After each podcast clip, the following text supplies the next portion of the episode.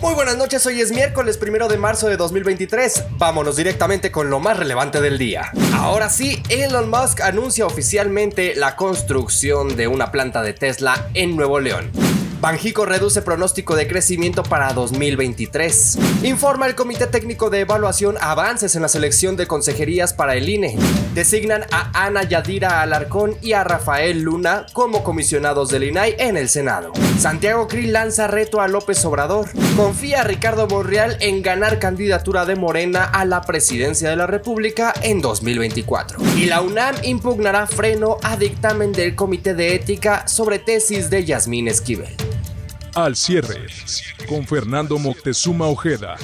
Finalmente, Elon Musk anunció de manera oficial la construcción de una fábrica de autos eléctricos Tesla en Santa Catarina, Nuevo León, durante el evento Investors Day 2023 que se realizó en Houston, Texas. Estamos muy contentos de anunciar que construiremos una gigafábrica en México, dijo Elon Musk, quien agregó que el proyecto de la ensambladora promete ser la más grande del mundo. En Twitter, la compañía compartió una foto de cómo se verá la planta de ensamblaje con la leyenda nuestra próxima gigafactoría estará en México, produciendo nuestros vehículos de próxima generación. En este sentido, la llegada de la compañía a México fue confirmada de la mañana de este martes por el presidente Andrés Manuel López Obrador, quien dijo que hizo un trato con Musk en una llamada telefónica el pasado lunes. En este sentido, se estima una inversión de aproximadamente 5 mil millones de dólares. Al respecto, cabe recordar que Musk tenía a México entre uno de sus objetivos desde hace ya algunos años y que esta inversión no es logro de ningún partido o figura política.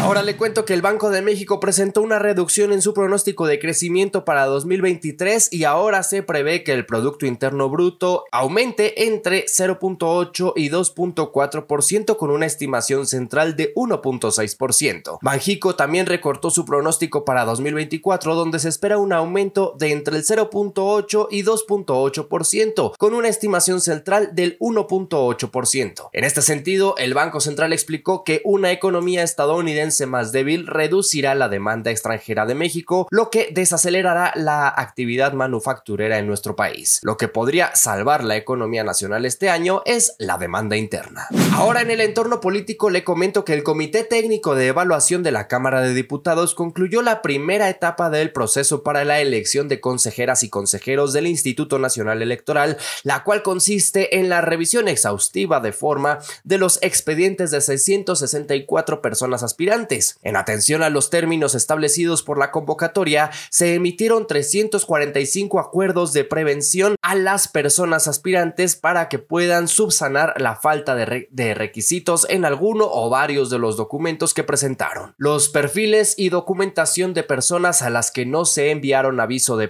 de prevención continuarán siendo evaluados en las segunda etapa del proceso. De acuerdo con la convocatoria, el 3 de marzo del año en curso, el comité publicará la lista definitiva de los participantes que hayan cumplido con los requisitos constitucionales y legales. Ahora le cuento que el Pleno del Senado de la República designó a Ana Yadira Alarcón Márquez y a Rafael Luna Alviso como comisionados en el Instituto Nacional de Transparencia, Acceso a la Información y Protección de Datos Personales, el INAI, cargo que ocuparán por un periodo de siete años. En la votación que se realizó por cédula, Yadira Alarcón obtuvo 78 votos y Rafael Luna 74, por lo que ambos reunieron los votos aprobatorios de las dos terceras partes de los miembros presentes en la asamblea. Con ello cubrirán las vacantes que dejaron los comisionados Oscar Mauricio Guerra Ford y Rosendo Evgini Monterrey Chepov, quienes concluyeron su mandato el 31 de marzo de 2022. Aquí le comento que en nuestro portal fermoctezuma.news usted podrá leer las posturas de algunas senadoras y senadores al respecto.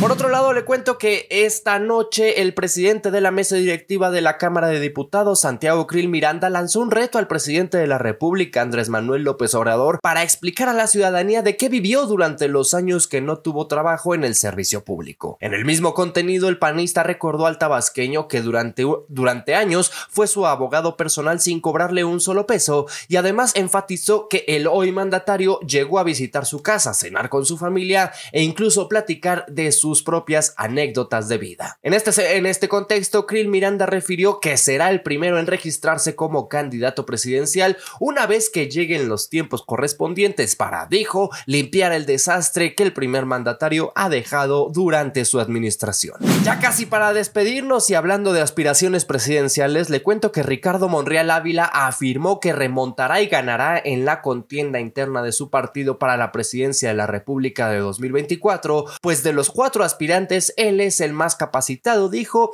y el que tiene el proyecto para resolver los principales problemas del país. En este contexto recordó que a pesar de que durante 18 meses no fue incluido en la lista de candidatos del movimiento para suceder al presidente Andrés Manuel López Obrador y de los ataques en su contra, ha crecido en las referencias de los militantes de su partido. Al respecto, Monreal subrayó que no saldrá del partido en el que, en el que milita y es fundador, salvo que sea perseguido, hostilizado o truqueado. Subrayó que tiene respeto por sus tres compañeros de partido que también aspiran a la candidatura, sin embargo insistió en que él es el mejor perfil y con mayor experiencia para ocupar la presidencia de la República en 2024 por Morena. Y ya para despedirnos le cuento que la Universidad Nacional Autónoma de México lamentó la decisión del juzgado quinto de distrito en materia administrativa que concedió la suspensión definitiva del juicio de amparo promovido por la ministra Yasmín Esquivel por apropiación indebida de su tesis doctoral y dijo que utilizará todos los medios disponibles para lograr que la ley cumpla con su deber constitucional. Confiamos en que las instancias judiciales cumplirán la naturaleza académica